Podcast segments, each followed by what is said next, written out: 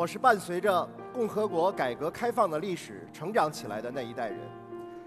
一九八七年参加高考，我成为了黑龙江省的文科状元。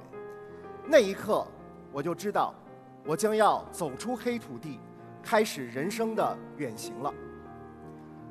高考的第一志愿，我坚定地选择了北京大学的国民经济管理专业。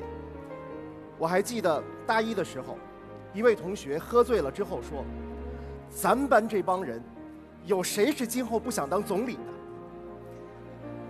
年少轻狂啊，但是也可以说是书生意气。那种家国情怀，可以说从那时候起。就深深地植根于我们这一代人的内心深处。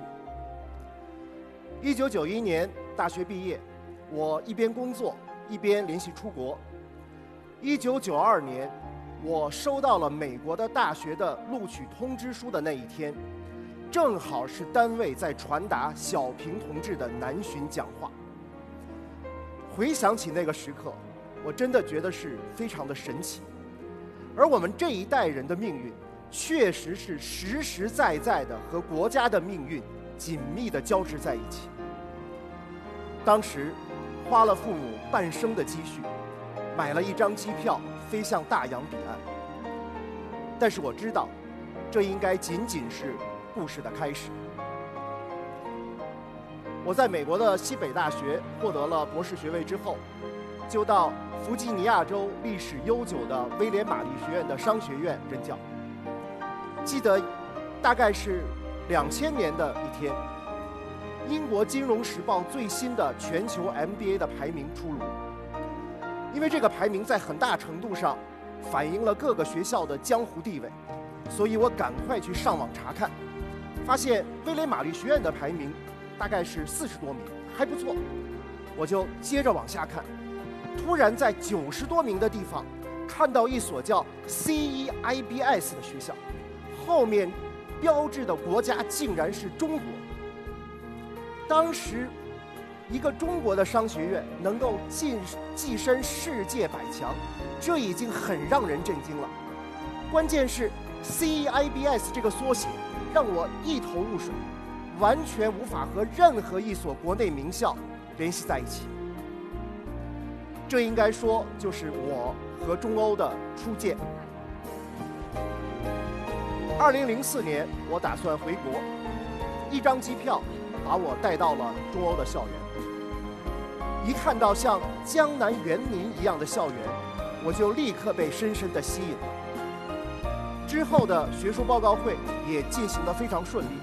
于是回到美国后，我很快就收到了中欧的 offer。但是我要不要接受中欧的 offer？我要不要移居上海这座陌生的城市？我要不要加入中欧这样一所跟我没有任何渊源的年轻的学校？这对我是一个人生重大的选择。于是我就给张维炯老师回邮件，针对 offer 中的每一个细节逐条询问。写完后，我发现我问了有十六七个问题，实在是有点多。然后我就自嘲地加上了一句。说不知道这是不是您收到过的问题最多的回复邮件？我很快就收到了张老师的回复。张老师首先非常坦诚地承认，这确实是他收到过的问题最多的回复邮件。然后就开始一条一条的认真的回答了我的每一个问题。在和中欧沟通的过程中，我深深地被中欧的专业和高效。吸引了，我认定这确实是一个可以认认真真做事、简简单单做人的地方。于是我很快的接受了中欧的 offer，又买了一张机票，在2005年的6月份回到国内，正式开始了我的中欧旅程。应该说，这应该是我人生中。最重大的决定之一，对于这个决定，我从来没有后悔过。岁月如流，从我第一次知道中欧，十九个年头已经过去了。我应该说，把自己最好的年华都献给了中欧。作为回报，我得到了一份工作，一项事业，更收获了一个温暖的大家庭。